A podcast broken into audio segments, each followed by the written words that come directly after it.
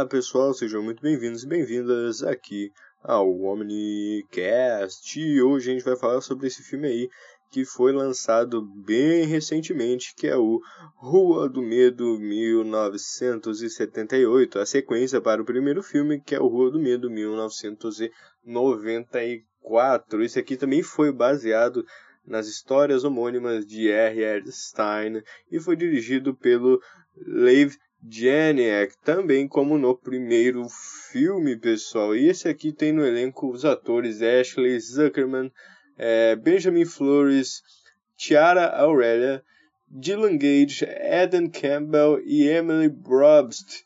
E esses aí são os atores desse segundo filme aqui, e é claro, alguns do primeiro também se repetem neste filme aqui. E isso não, não é um spoiler, porque o que eu vou dizer agora não, não acredito não vai atrapalhar a experiência de ninguém, mas nesse filme aqui de 1978, como era esperado, não se passa apenas em 1978, mas sim ele vai do presente ali em 1994 para é, essa outra época aí de 1978, ou seja, ele se diverge nessas duas épocas. Isso foi muito bom, pessoal, porque se fosse apenas em 1978, muitas brechas e coisas ainda seriam é, faltariam ser exploradas, ou seja, muitas brechas ainda existiriam nessa história aí, mas dessa forma aqui acho que tudo está indo para um final onde vai tudo se encaixar direitinho. E agora falando sobre o segundo filme de uma maneira geral, sem dar spoilers para vocês. Acredito talvez eu fale algum spoiler, mas vai ser no finalzinho do vídeo.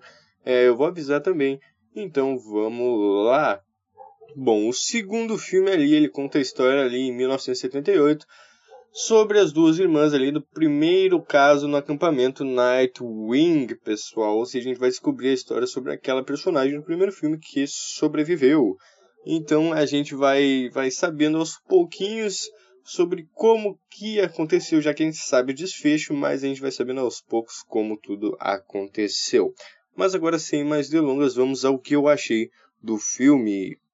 O filme ele, ele segue alguns moldes que foram implementados ali no primeiro filme e se inspira muito em um filme que é bastante conhecido por vocês.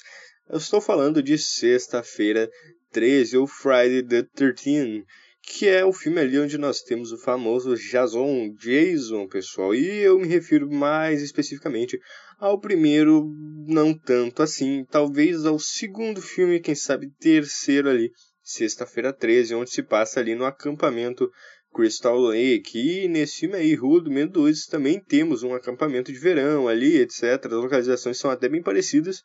E eu acredito que realmente tenha sido proposital para fazer essa referência ao primeiro, aos, aos filmes do Sexta-feira 13 ali. Como no primeiro filme a gente teve várias referências a Pânico, pessoal.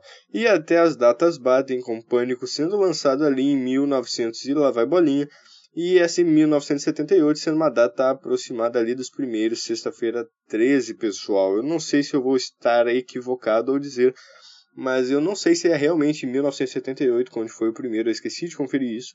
Mas enfim, são datas bem parecidas, então até mesmo nas datas a gente tem essa referência aos clássicos do slasher ali é, antes dos anos 2000, pessoal. Então, várias coisas durante o filme podem ser notadas que trazem essa referência, essa memória, seja até aos adolescentes que agem de uma forma mais irritante do que no primeiro filme, ou seja, eles são mais rebeldes, é, não ligam para tanta coisa. A gente tem vários estereótipos durante o filme e a gente tem outros estereótipos também que são subvertidos e se transformam em outras coisas, como por exemplo nesse filme aqui, a gente não tem aquela mocinha que é fraca, que está sempre em perigo, que precisa ser defendida. A gente tem duas personagens fortes nesse filme que sabem o que querem e são bastante decididas, não precisam de ninguém para mais nada. Mas é claro, elas recebem um apoio, elas têm relações ali com a sua volta, romance, etc. Mas eu gostei disso, que eles conseguiram transformar em duas personagens muito interessantes, porque falar em protagonismo, o segundo filme é dividido em protagonismo duplo entre essas duas garotas, então fica muito interessante. E falando em protagonismo, no primeiro filme eu senti que a protagonista não estava totalmente centralizada, pessoal. Ela perdia muito espaço para os personagens secundários. E nesse filme aqui também acontece isso, mas não tanto assim Ou seja, as protagonistas desse filme aqui, elas conseguem ficar no centro da tela por bem mais tempo e conseguem chamar bem mais atenção do que a protagonista do primeiro filme.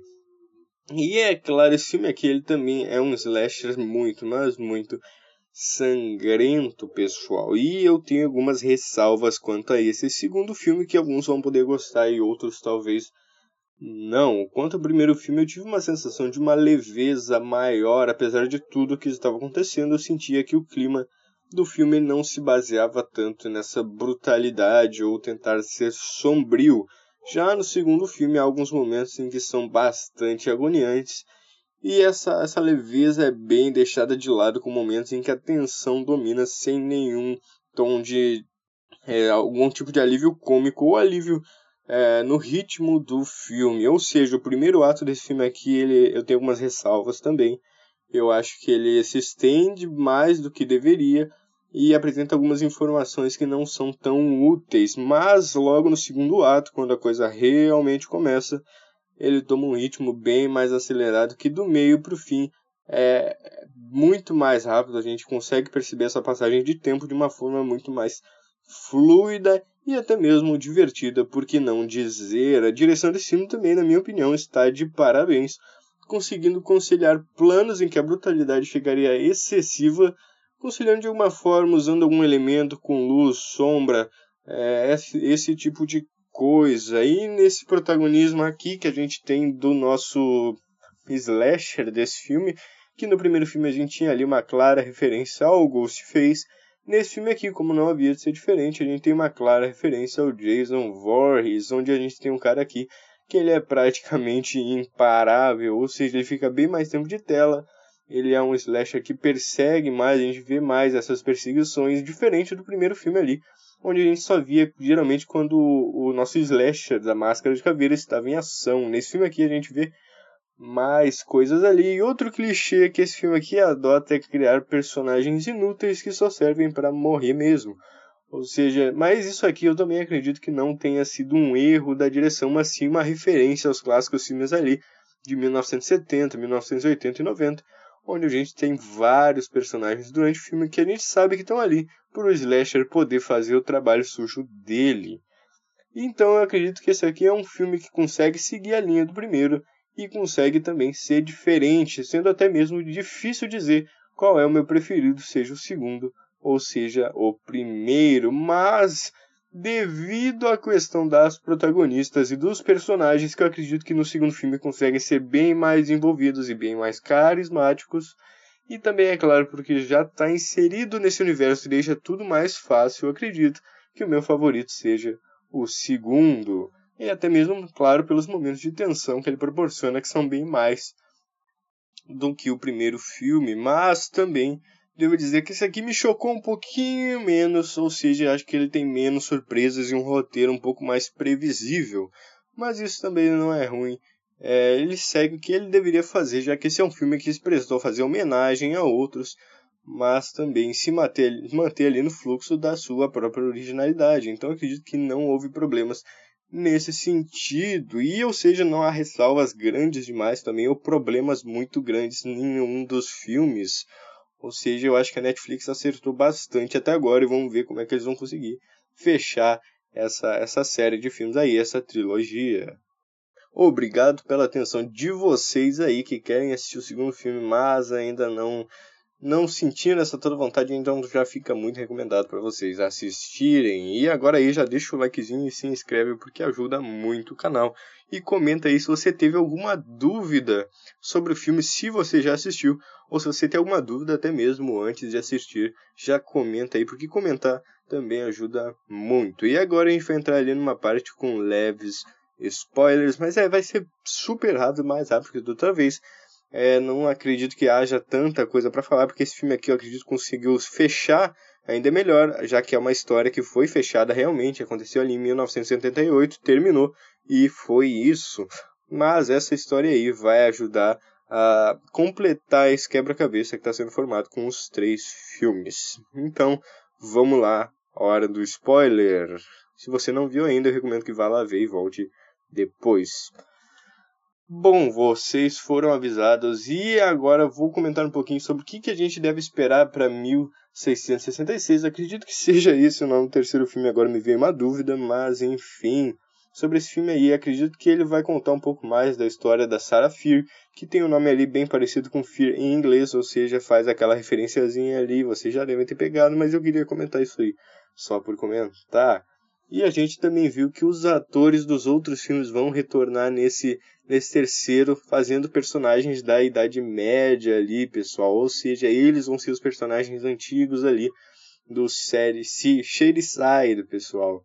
Então acho que isso vai ser bem interessante. Acho que eles vão usar esse recurso tanto para dar mais uma oportunidade para os outros personagens que acabaram morrendo durante o filme trazer essa memória de volta para a gente, e também, é claro, para já trazer o carisma que a gente obteve por eles nos outros dois filmes para esse terceiro, que eu acho que foi uma jogada bem interessante. Então, se você queria ver os personagens novamente, essa aí vai ser uma nova chance. E acredito que esse terceiro filme aí vai nos ajudar a entender um pouco mais sobre o passado da Sarah Fear e também vai ajudar os personagens do filme a descobrir uma maneira de derrotar ela, porque às vezes, para descobrir uma solução, a melhor forma é voltar no início, refazer os passos, e acredito que é isso que o filme vai fazer, dando mais informações sobre o que fazer para acabar com essa maldição e também como tudo aconteceu.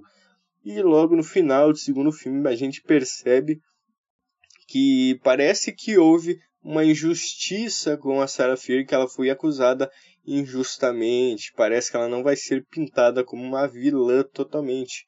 Então acho que isso também vai ser muito interessante. A gente já teve um prelúdio ali do que pode ter acontecido, mas eu não vou comentar agora para não não errar assim. Eu prefiro ter a certeza no terceiro a gente comenta isso daí. E foi isso aí, pessoal. Espero que vocês tenham curtido esse podcast de hoje. Espero que vocês tenham curtido o segundo filme tanto quanto eu curti. E é isso aí, vamos esperar que o terceiro feche, feche essa trilogia da Netflix com honras. E é isso aí, pessoal. Até a próxima com o próximo especial do terceiro filme aí em outros quadros durante a semana também. E é isso. Omnicaster desligando. Falou!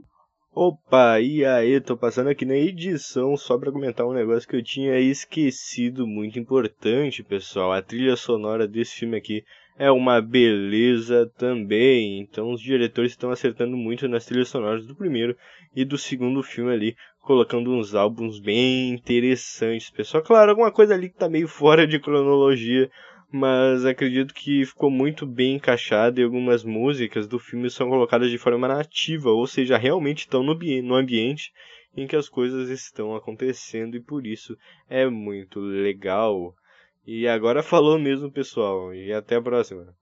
Once I rose above the noise and confusion Just to get a glimpse beyond this illusion I was soaring ever higher Then I flew too high Though my eyes could see I still was a blind man Though my mind could think I still was a madman. I hear the voices when I'm